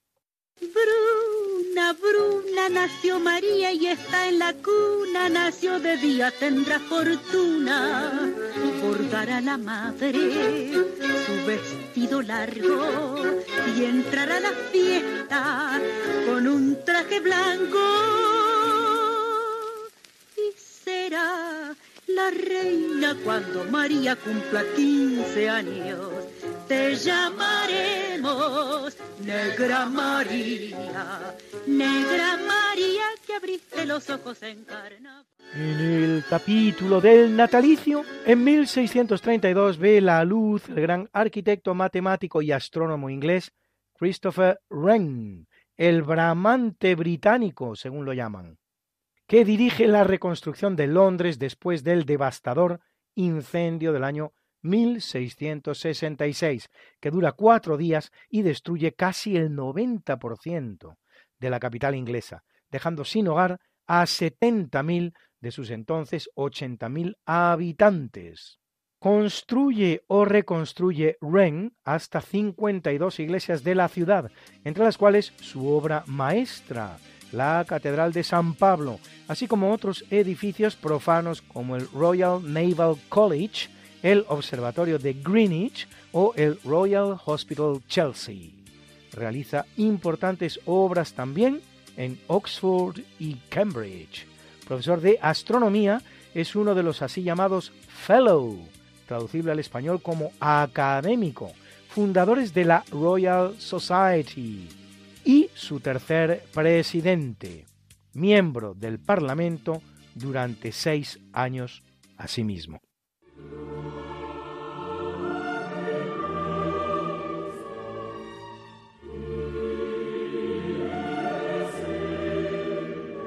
En el capítulo del obituario y probablemente de una intoxicación alimentaria por setas, Muere en el año 1740 Carlos de Austria o Carlos de Habsburgo, emperador del Sacro Imperio Romano Germánico como Carlos VI, amén de ser también Carlos III de Hungría y Carlos II de Bohemia. También será conocido, por si todo esto fuera poco, como el archiduque Carlos de Austria o Carlos III de España en el bando austracista durante la Guerra de Sucesión Española en la que participa activamente cuando se produce la muerte sin descendencia de Carlos II de España. Será otra muerte sin sucesión, en este caso la de su hermano mayor José I, durante el mismo curso de la Guerra Española, la que le hace abandonar sus pretensiones hispánicas para hacerse cargo de las mucho más seguras y fáciles del cetro imperial austríaco. Carlos va a reinar 29 años, durante los cuales lucha contra los turcos en dos ocasiones. Es derrotado durante una nueva guerra de la sucesión, en este caso la polaca. Introduce en la corte austríaca el protocolo cortesano español, llamado en Viena Spanisches Hofzeremoniell, y funda la Escuela Española de Equitación, Spanische o Freitschule. Muchas eran las cosas que en ese entonces se exportaban desde España, como se puede ver. Durante su reinado se construyen las obras más importantes del barroco vienés y cultiva con fruición las artes musicales, compone, toca el clave y hasta dirige personalmente la orquesta de la corte. Carente de sucesión masculina y como ya había ocurrido 40 años antes en España, su reinado pone fin a la casa de Habsburgo en Austria, pues carente, como decimos, de descendencia masculina, hereda el cetro imperial su hija María Teresa, que casada con Francisco de Lorena, dará paso a una nueva dinastía imperial, la conocida como Habsburgo-Lorena. Una pausita musical con Jorge Negrete, La Feria de las Flores.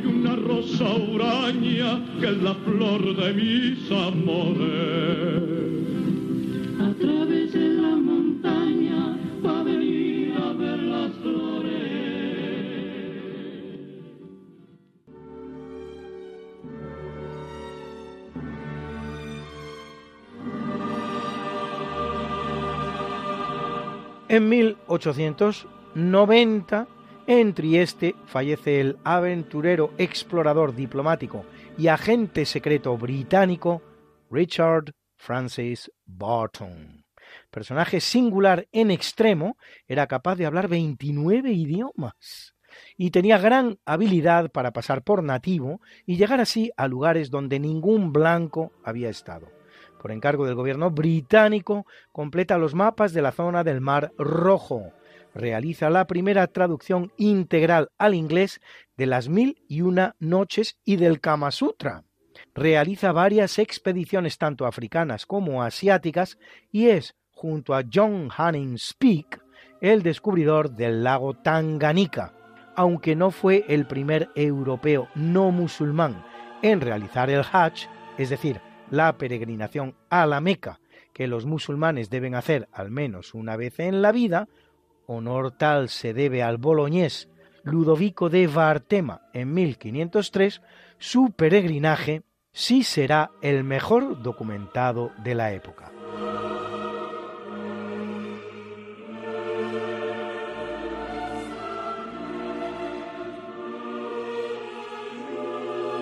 En 2011 en el marco de la mal llamada primavera árabe, que más bien terminará constituyendo un crudo invierno islamista en la ciudad de Sirte, en Libia, en la que había nacido y a la que se había dirigido buscando un lugar seguro en el que ocultarse, el otrora dictador libio Muammar el Gaddafi muere linchado por los propios ciudadanos que lo encuentran oculto en ella.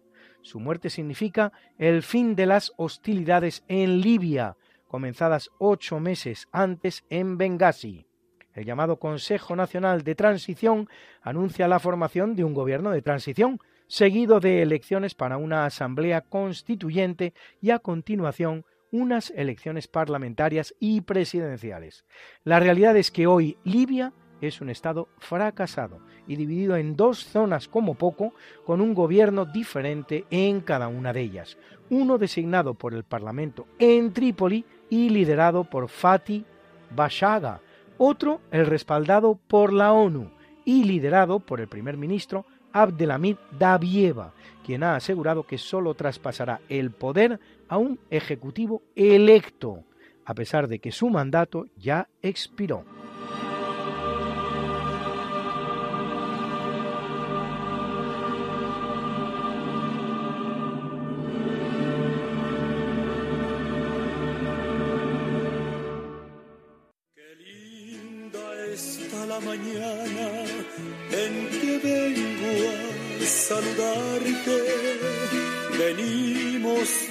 Con gusto y placer a felicitarte.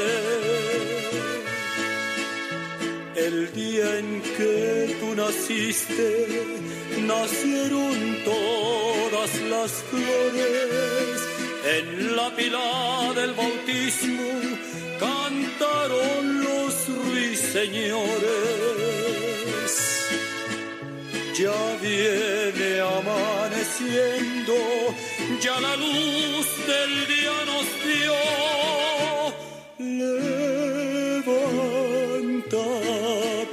mañana.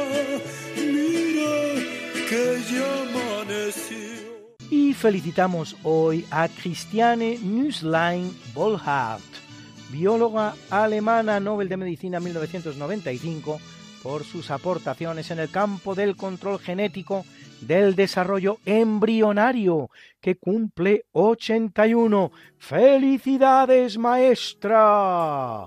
Y al mítico jugador del Atlético de Madrid y de la selección española, José Eulogio Gárate, ganador de tres ligas, dos copas y una copa intercontinental que cumple 79, y al actor argentino Vigo Mortensen, protagonista de títulos como El Señor de los Anillos o El Capitán a la Triste, que cumple 65.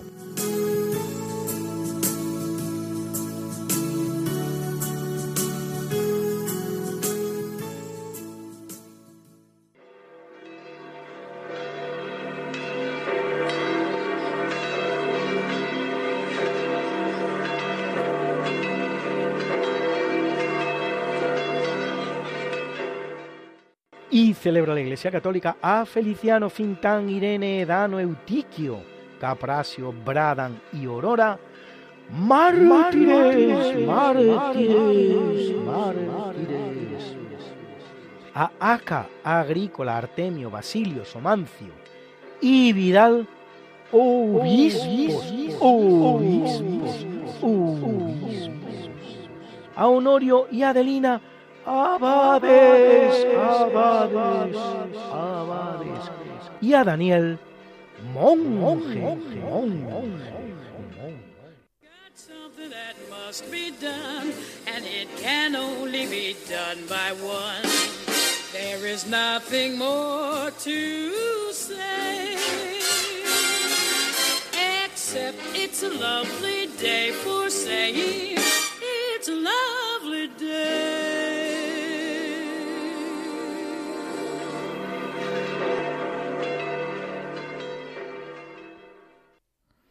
Muchas gracias Luis por habernos presentado esta sección de historia de diálogos con la ciencia. Y a continuación, el profesor José Manuel Amaya presenta la sección de curiosidades científicas, que hoy nos va a hablar de esta mesa redonda de difusión científica que ha tenido lugar esta semana pasada.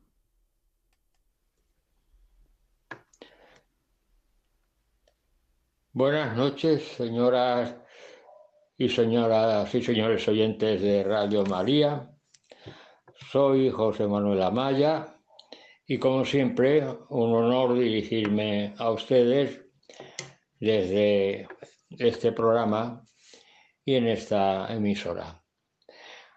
Hoy les voy a voy a, a cambiar mis intervenciones por una nueva intervención que es la de informador.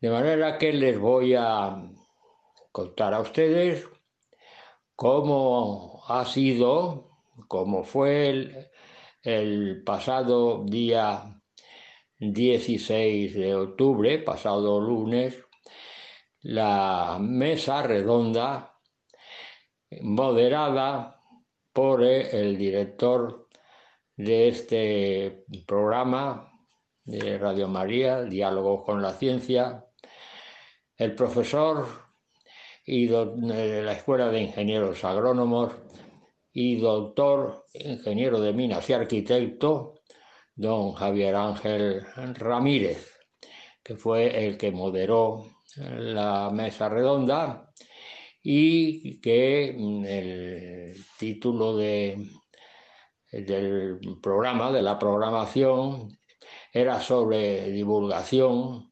ciencia y sabiduría. De manera que eh, actuaron también unos ponentes, concretamente un médico llamado Pedro Gargantilla Madera, divulgador científico, y luego después también un ingeniero naval y oceánico que tiene amistad también conmigo, una gran amistad desde hace mucho tiempo, una gran persona que sabe muchísimo sobre cuestiones de mm, informática, de manera que bajo ese punto de vista era una persona formadísima en muchos aspectos y, una persona de una gran sabiduría, sobre todo en la cuestión de, informática, de Internet, y también estuvo presente. Luego después, una eh, chica extraordinaria que habla todas las semanas también en este programa, que es Ruth Ramírez, que muy graciosa se llama a sí misma R2, claro, porque las iniciales son de Ruth R y de Ramírez R, R por R, pues R2, que estuvo fantástica, estuvo fantástica la chica, de manera que bajo ese punto de vista eh, eh, se le puede augurar un porvenir informativo extraordinario que a medida que pase el tiempo irá naturalmente mejorando, pero ya realmente se puede considerar que es fantástica su actuación. Además, va al fondo de la cuestión eh, extraordinaria, francamente extraordinaria. Y luego el director del programa, intervino también, como es lógico, y fuera de las personas que estaban presentes, también hubo intervenciones eh, fuera de, vamos, no presenciales, a través de vídeo. A través de vídeo, pues actuaron también dos personas y fenomenal. ¿eh? Don Alfonso Carrascosa, el Consejo de Investigaciones Científicas y a otra persona más. Y en definitiva, que fue una mesa redonda muy informativa y sobre todo en este sentido, pues de divulgación relacionado con la ciencia.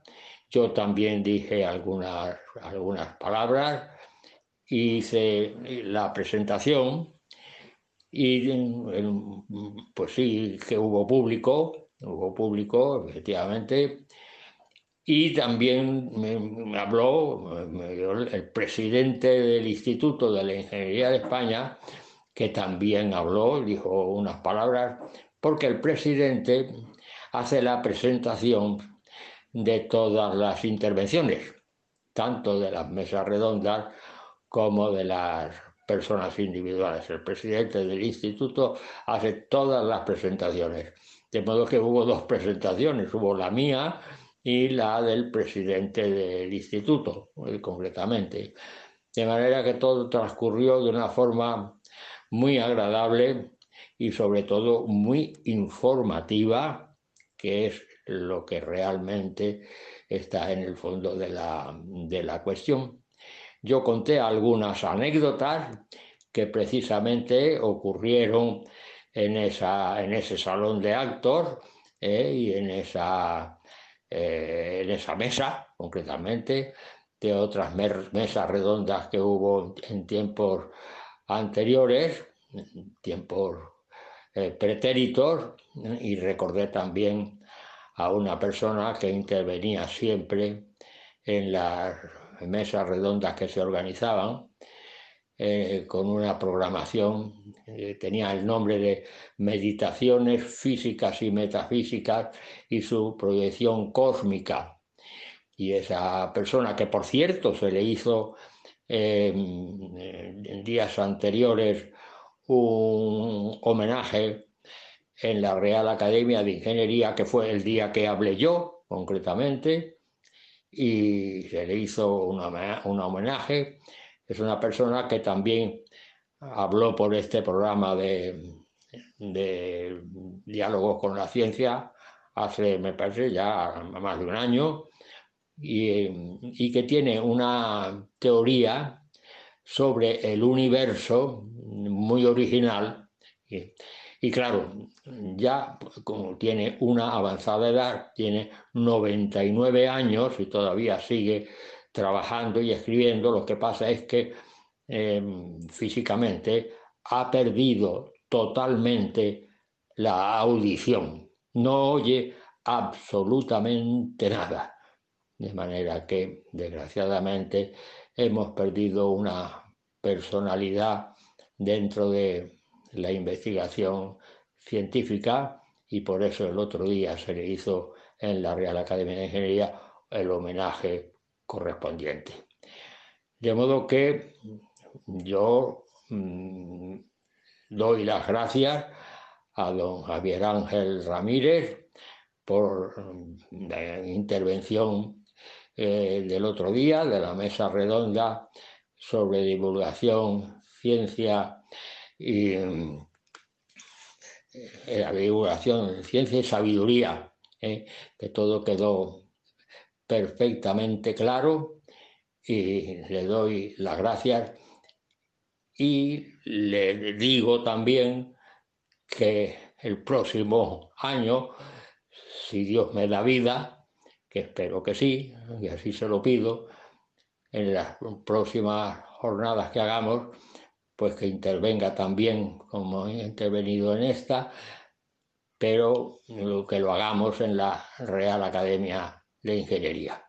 De modo que hasta aquí mi intervención de esta noche y diciéndoles a ustedes que todavía falta una conferencia, que es la conferencia que vamos, una mesa redonda, que es la mesa redonda de los militares, que actúa un vicealmirante eh, de la Marina y actúan tres generales y el presidente del Comité de Tecnologías de la Defensa, al que yo pertenezco y a través del cual se han organizado estas 19 jornadas de historia y filosofía de la ingeniería, la ciencia y la tecnología, que serán el día 25 y, y, el próximo día 26 haremos la clausura en la Escuela Técnica Superior de Ingenieros de Telecomunicación en la Universidad Politécnica de Madrid, pues se ha intervenido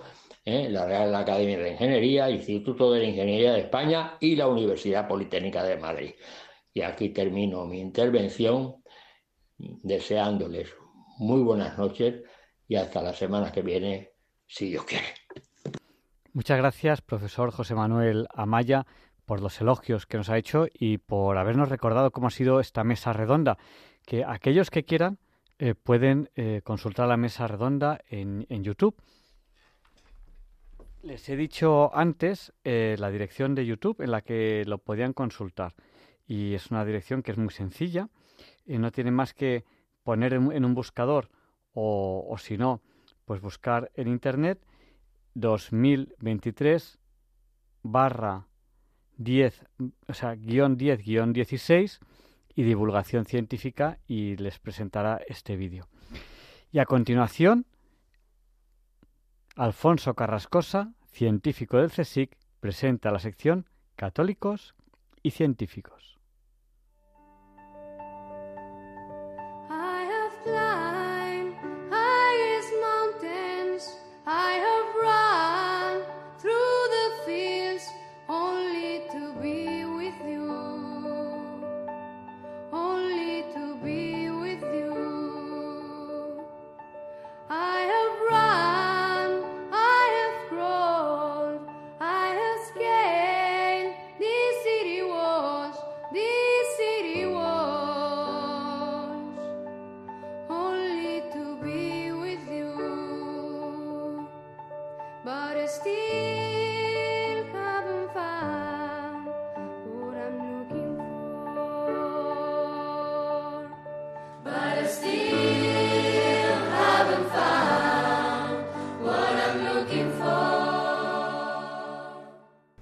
¿Qué tal, queridos oyentes de Radio María? Hoy, en Católicos y Científicos, Luis Pasteur. Tengo que decir que para mí es una enorme satisfacción poderos hablar de este personaje.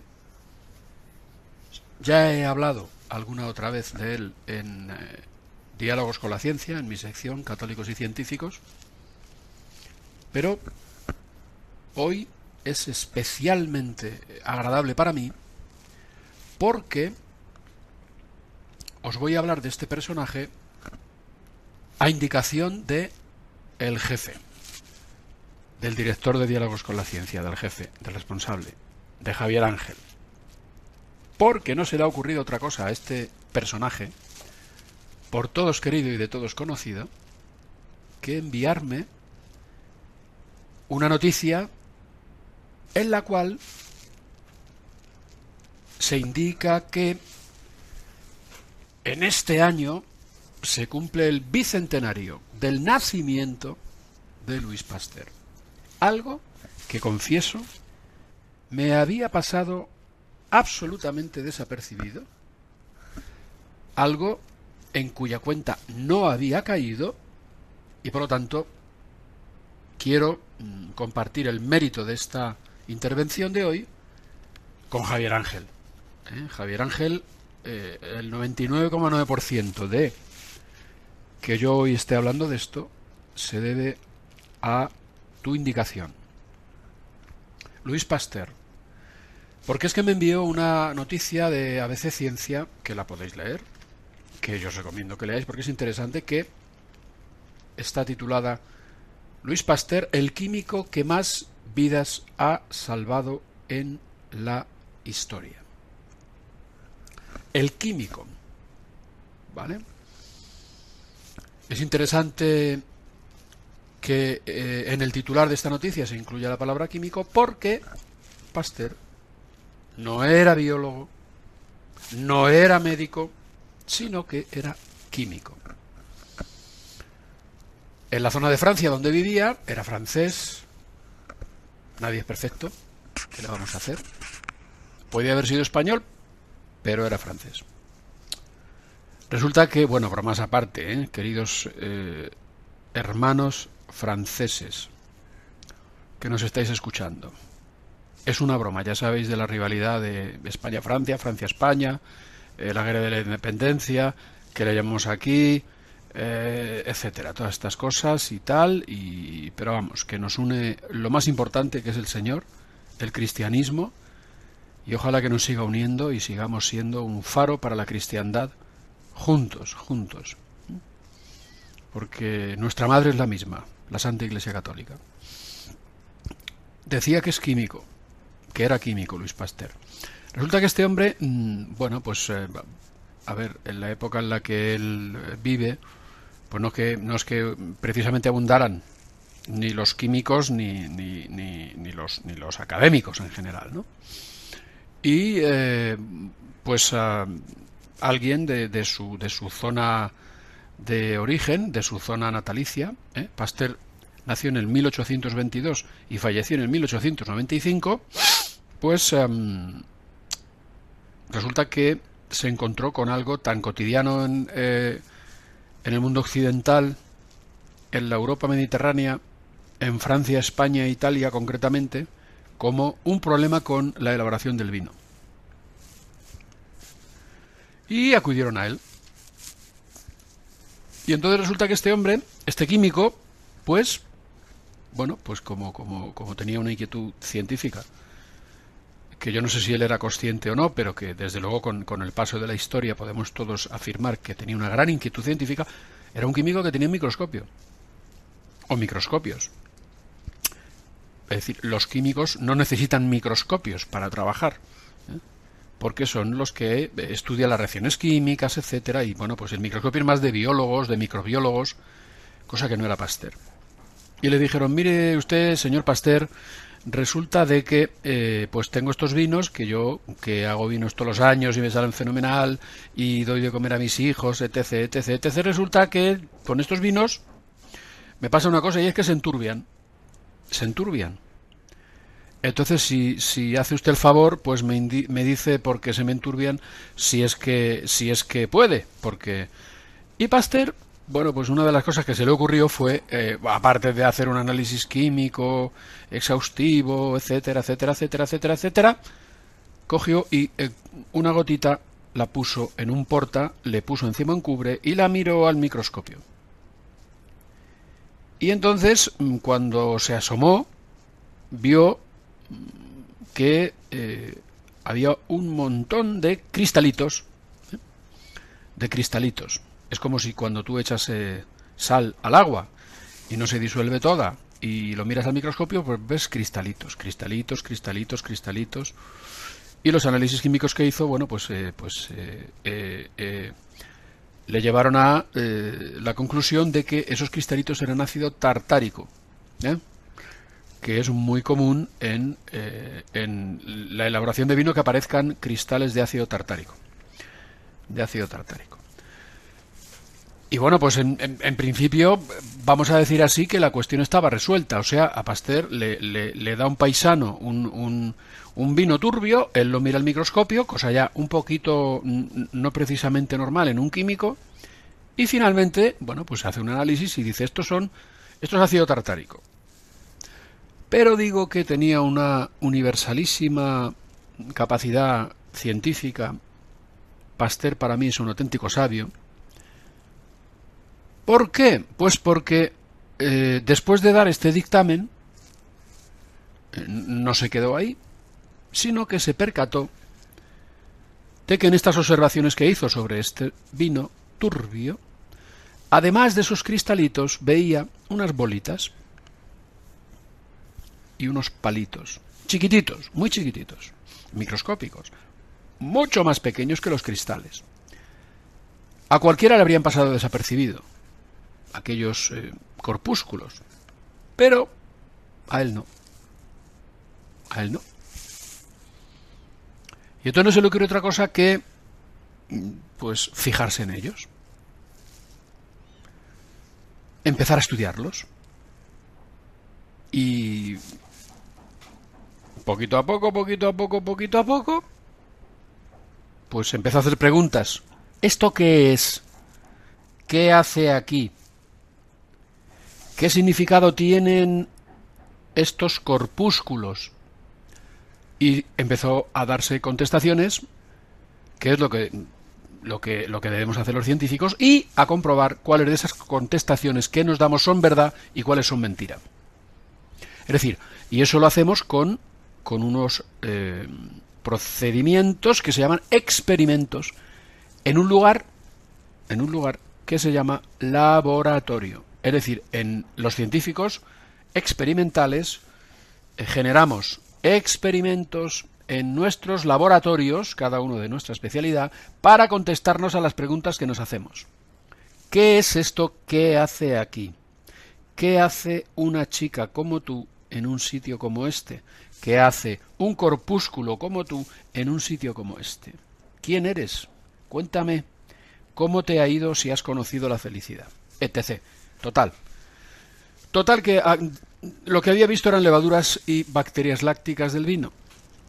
Hasta entonces, pues ah, solamente había un señor muy pintoresco, Anthony von Leeuwenhoek, que un par de siglos antes pues había hecho una observación eh, a través de un microscopio rudimentario y eh, había llamado a lo que veía animálculos, pero tampoco sabía muy bien ni lo que era, ni, ni, ni, qué significado tenía, pero Pasteur, eh, digamos aquí que, que, paró, que paró. O sea, supongo que estaría ganando mucho dinero haciendo muchas cosas.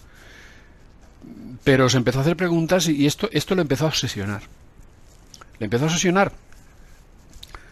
Eh, digo que le empezó a obsesionar porque empezó a dedicarle un tiempo extra, fuera de sus horas de trabajo, a ¿Qué diablos eran aquellos corpúsculos pequeñitos?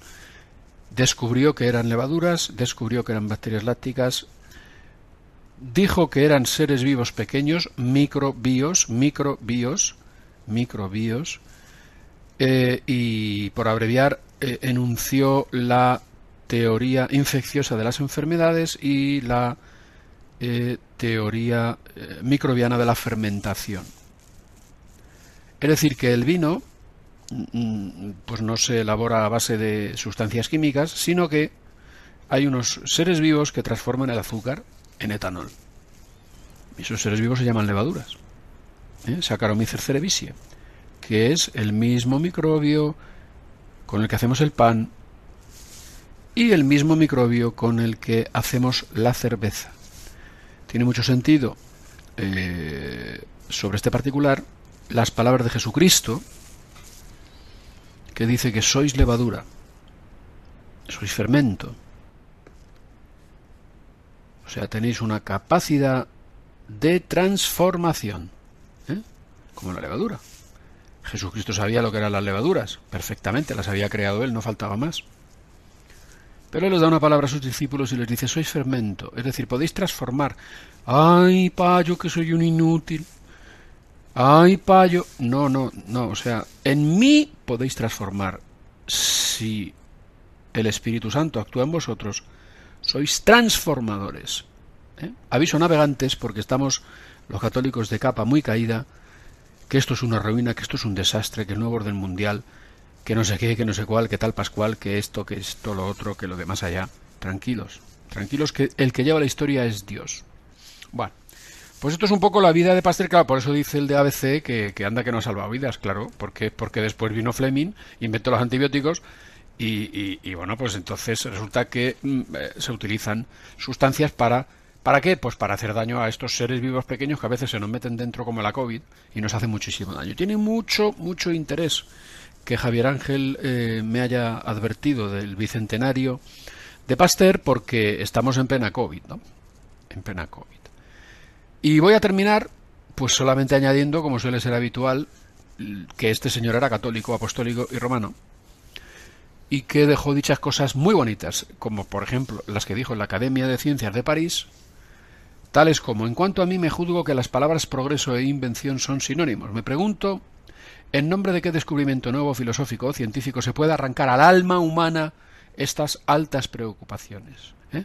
Refiriéndose a la existencia de Dios, mencionada en líneas atrás, en este mismo discurso en la Academia de París. Me parecen ser de esencia eterna, porque el misterio que envuelve el universo y del cual éstas emanan es el mismo eterno de naturaleza, se cuenta que el ilustre físico inglés Faraday, en las lecciones que daba en la Institución Real de Londres, nunca pronunciaba el nombre de Dios, aunque fuera profundamente religioso. Un día, excepcionalmente soltó este nombre y se manifestó de repente un movimiento de aprobación, simpático. Faraday, percibiéndolo, interrumpió su lección con estas palabras. Acabo de sorprenderos al pronunciar aquí el nombre de Dios. Esto lo decía Pasteur, ¿eh? Si nunca me sucedió antes es que hoy es que soy un representante de la ciencia experimental en estas lecciones, pero la noción y el respeto de Dios llegan a mi mente por vías tan seguras como las que nos conducen a verdades de orden físico. Esto lo dijo Faraday e hizo referencia en su discurso en la Academia de París Luis Pasteur. Y atención, el positivismo, sigue diciendo Pasteur, no peca solo en un error de método. En la trama de sus propios razonamientos en apariencia muy rigurosos aparece una considerable laguna. Consiste en que, en esta concepción positivista del mundo, no toma en cuenta la más importante de las nociones positivistas, la del infinito.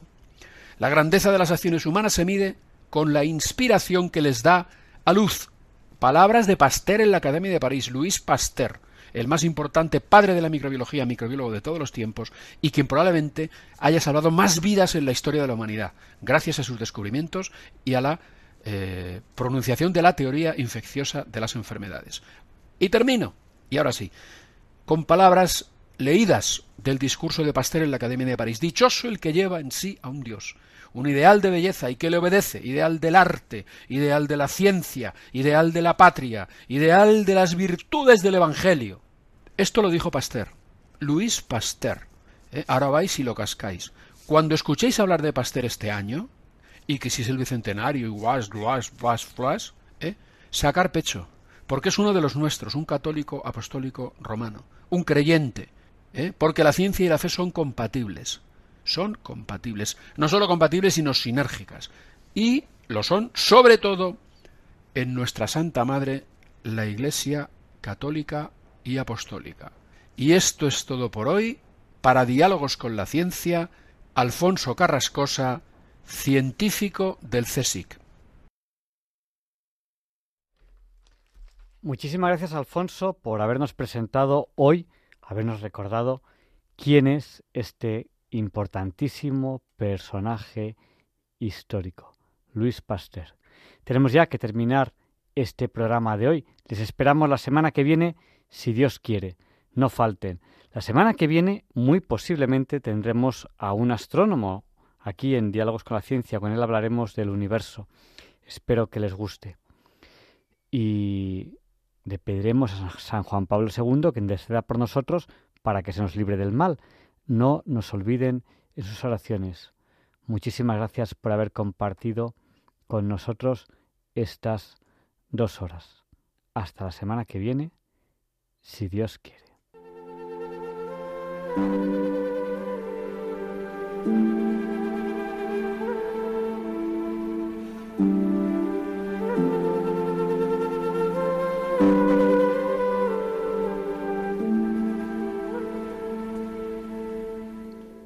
Y así concluye en Radio María el programa Diálogos con la Ciencia. Dirigido por Javier Ángel Ramírez.